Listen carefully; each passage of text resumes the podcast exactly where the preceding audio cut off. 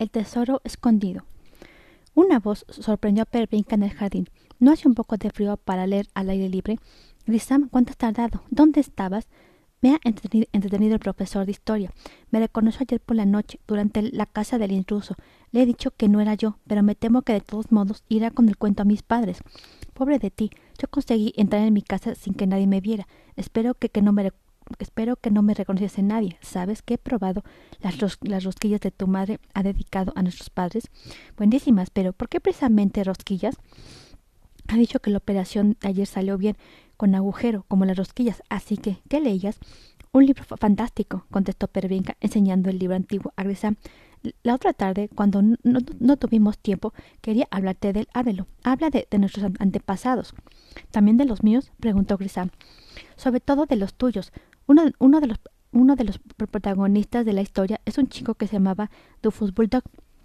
Sentados en el banco bajo las ramas nudosas del viejo ciruelo, Pervinca contó a Grisam la historia de Scarlet Violet y Florida de Dujus, Roseto y el valle de Aberdul, donde vivían sus antepasados. Grisam la escuchaba cautivado. Los niños hablaron y hablaron, y no solo del hilo antiguo, también de los ataques, de lo que harían cuando todo, todo terminara, de las lecciones de magia y de Regina, de la cual la madre de Pervinca sospechaba que había adquirido el vicio de picar. ¿Te ha hecho ella esto? preguntó Grisam tomando la mano de Vi. Quizás sí. Mi madre y Félix sostienen que Regina quiere la libertad y me pica para que lo entienda. Pero yo no quiero que se vaya. Es decir, no ahora que hace frío y cualquier animal podría comérsela. Ella no, no, sabe lo que hay allá afuera. No sabe lo peligroso que es. Hablas como una madre, comentó Grisa. O como un, o como un hada, pensé yo.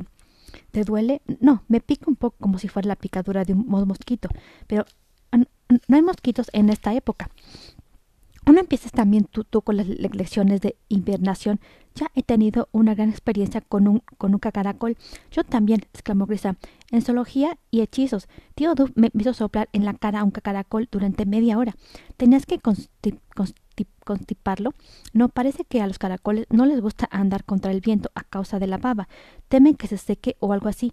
Por eso nunca ves a un caracol andar contra el viento. Es un mago transformado. Lo sé, lo sé se quedaron unos instantes en silencio, mientras el frío y quizás un poco de timidez enrojecía las mejillas de ambos.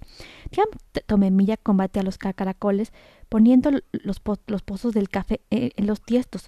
Dice que si se arrastrara como ellos, odiaría que, todos esos granitos se le pegaran bajo la cola, dijo de repente Pervinca.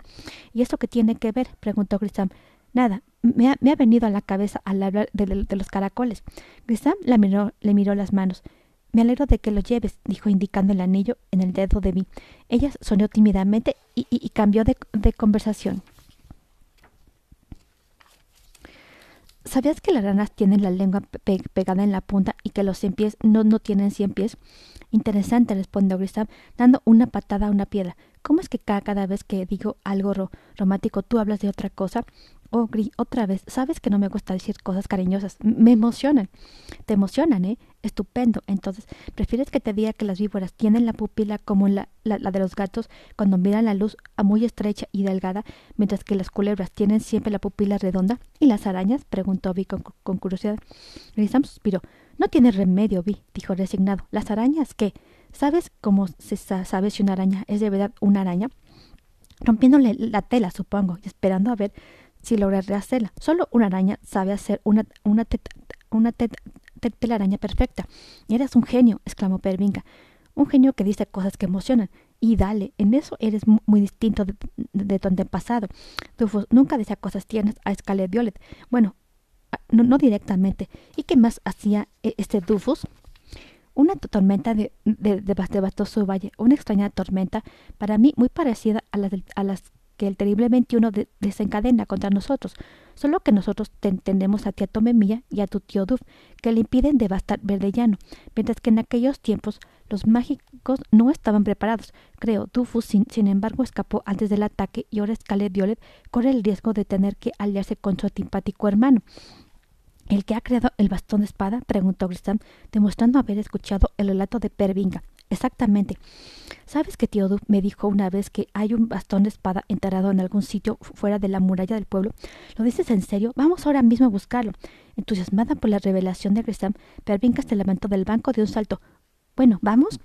Aparte del hecho de que todavía tenemos clases B, he dicho fuera de la muralla, fuera, ¿entiendes?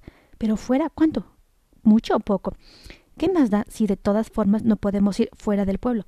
Imagina que encontráramos el mismo bastón Grisam. Sería una antiguaya podrida y, y, enmojecida. Sería un trozo de historia que sale de mi libro para hacerse realidad. Debemos descubrir dónde está Gris. Tienes que preguntárselo a tu tío. ¿Para qué? Tú pregúntaselo y ya, y ya está. Solo si me dices para qué quieres tú un bastón espada. Para nada, dijo Pervinga. Lo quiero solo como una reliquia. Pero perdona, ¿por qué, ¿por qué has hablado de él si no te interesa buscarlo? No sé, cómo veía que el asunto te interesa tanto. Una voz los interrumpió. Mira, mira, los otros tolitos salen libre sin que los vigile un nada, exclamó Escalé Pimenel. Pervinca se llevó una mano a la frente. Mi hada Feli, ¿habría oído todo? Pues sí, eh, yo, lo, yo lo había oído todo. ¿Os, habéis dicho cosas muy tiernas? preguntó Scalet con, con, una voz petulante. ¡Basta! le recriminó Pervinca. Por cierto, ¿sabes que, ¿sabes que por algún motivo tu nombre ya no hasta que me piquen las manos? ¿Qué, qué mal qué mal viento te trae? Mm. La curiosidad de Periwinkle 2. Solo quería saber si también te diviertes soñando cosas raras, como tu hermana. ¿Y tú qué sabes de los sueños de vainilla? Lo que vainilla ha, contado a la pequeña Flox, pero en, en voz tan alta que a Flox, no a ti, intervino Grisam. Te lo advierto, Bulldog. Por, por tu bien ten cuidado. Esta gente sueña con, con, con medias brujas guapísimas y tramposas. Scarlett, vete de aquí, dijo seriamente Pervinca. ¿Por qué? No, he terminado. Media bruja se aleja por un, un oscuro sendero y en una mano lleva un pequeño. Vete, gritó Pervinca poniéndose en pie. Pero Scarlett, pero Scarlett ni, ni se inmutó. ¿Qué te pasa, Periwinkle 2? ¿No quieres que tu novio sepa que, tu, que a tu hermana le falta un tornillo? Pervinca agarró a Scarlett por el geyser. Te lo advierto, Pimenel. Una palabra más sobre mi hermana y te convierto en la víbora que eres en realidad. Volé a ponerme entre las dos, pero cuando llegué Scarlett ya silbaba entre los pies de los dos niños y, con dos vueltas se, arrastró hasta esconderse entre las piedras. ¿Qué has hecho, Pervinca? Solo la he amenazado, si ni siquiera he, pronunciado el verdadero hechizo. Un poder demasiado poderoso. La noticia corrió por el colegio, tan veloz como el viento, y desencadenó un enorme jaleo. Maestros y alumnos huyeron en todas direcciones. Solo la profesora de matemáticas y ciencias, la bruja Margarita de Transvaal, tuvo el valor de salir al jardín. Escupe ese ratón, Scarlett, o prefieres que te devuelva a tu forma con un ratón en la boca, dijo evidentemente. Scarlett se ha, tomado en serio su nueva condición. Pervinca Periwinkle, gritó en ese mismo momento la señora Euforbina Mulville, directora del colegio. A mi despacho inmediatamente. ¿Quieres que vaya contigo? le preguntó Vanilla. Deberías ir tú y sola, le contestó secamente Pervinca. Si alguna vez mantuvieras cerrada tu, tu bocota. La señora Fulmer encerró a Abby en una habitación donde había colgado un enorme pergamino. ¿Lo has visto? preguntó Arrisca. Es, el, colegio brujeril, contestó Permica. Muy bien. ¿Y, lo has leído?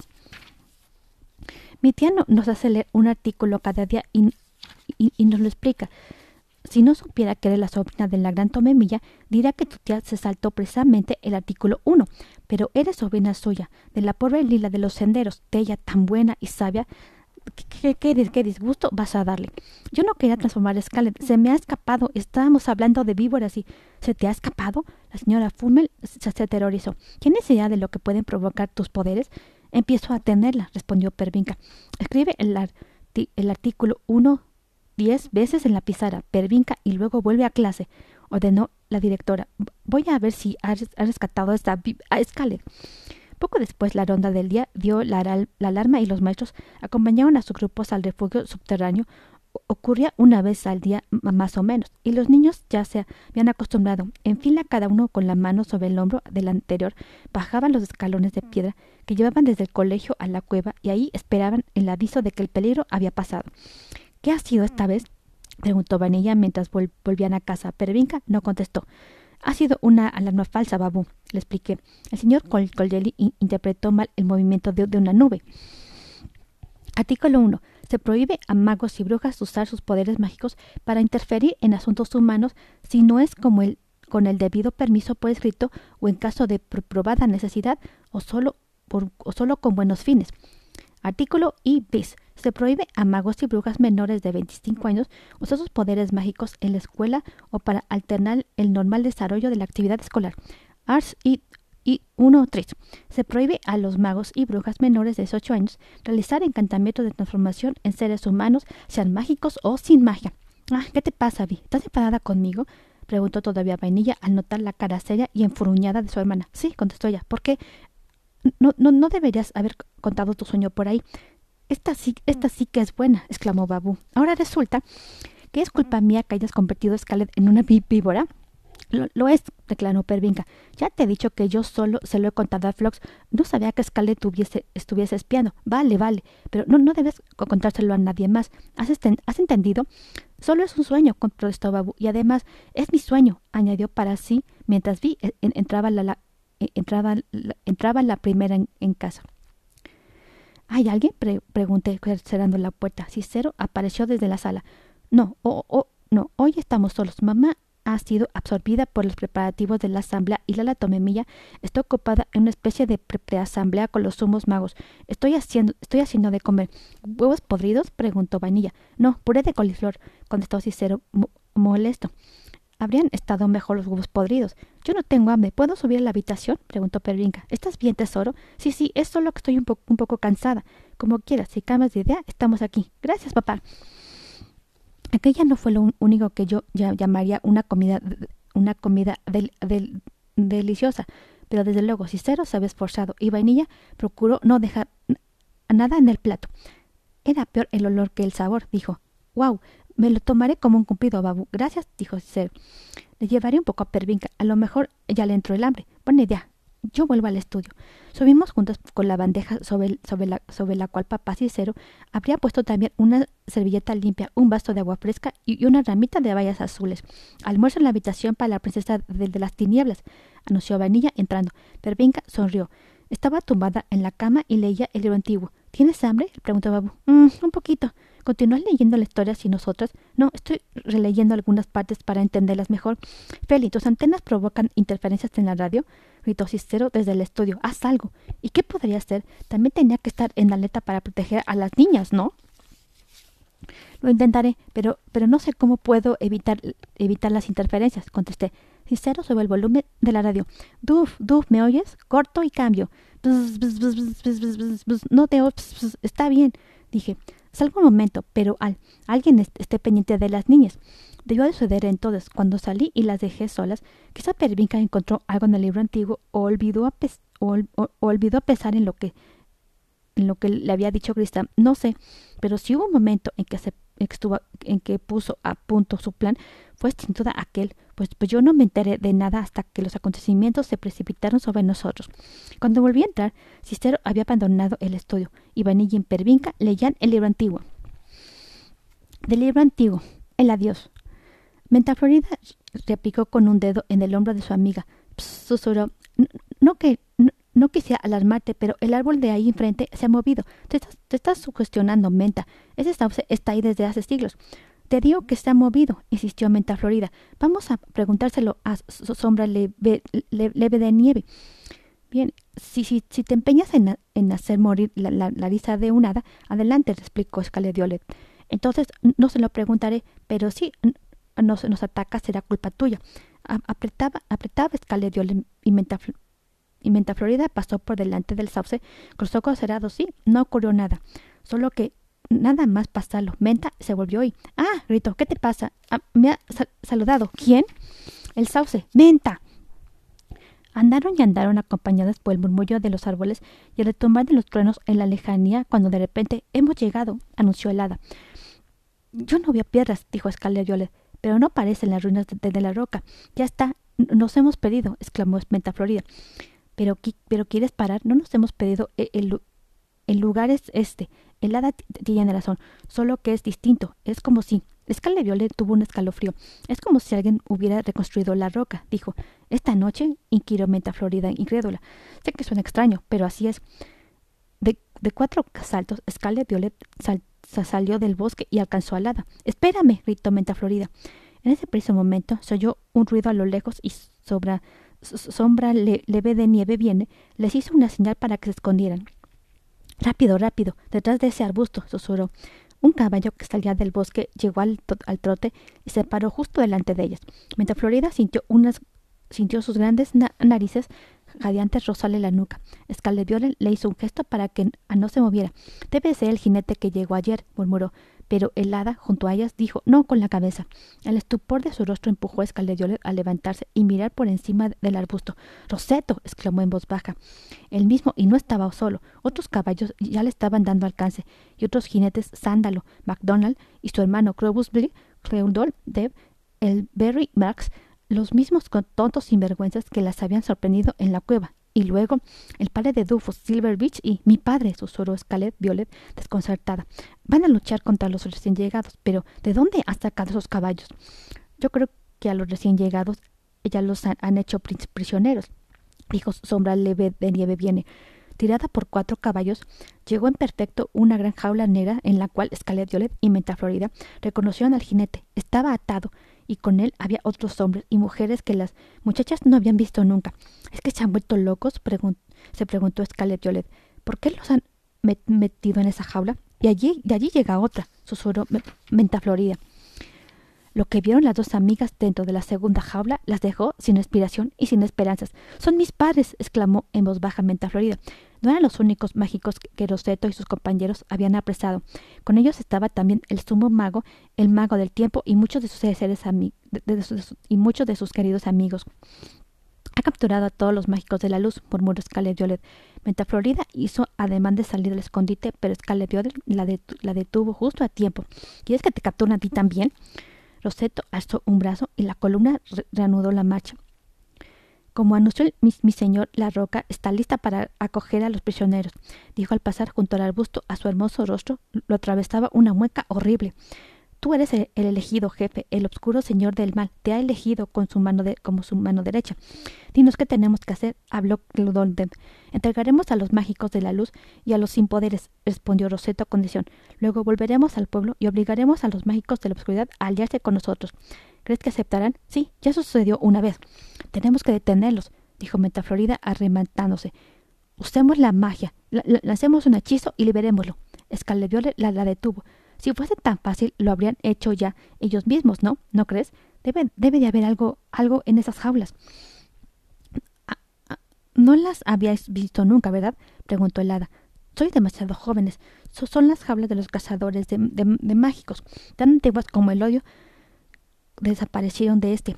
Vaya cuando los, dos, cuando los dos poderes ahora separados aprendieron a convivir en paz. Esto ocurrió hace varios siglos. Se creía que habían sido destruidas con, con, el mal y en cambio, ¿por qué los prisioneros no, tratan de escapar? Los mágicos podrían hacerlo fácilmente, preguntó Scarlet Violet. ¿Quién, ¿Quién, entra en ellas eh, cae presa de un, terrible encantamiento. Sus ojos dejan de ver, sus orejas de oír.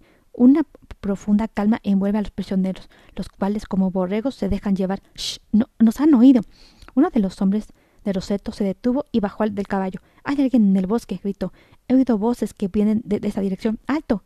ordenó Roseto a la, columna. MacDonald, ve a ver qué sucede y, y, y, y cuéntamelo. Sándalo MacDonald volvió atrás y galopó hacia el arbusto. Scarlett Violet habló entonces a mente fluida.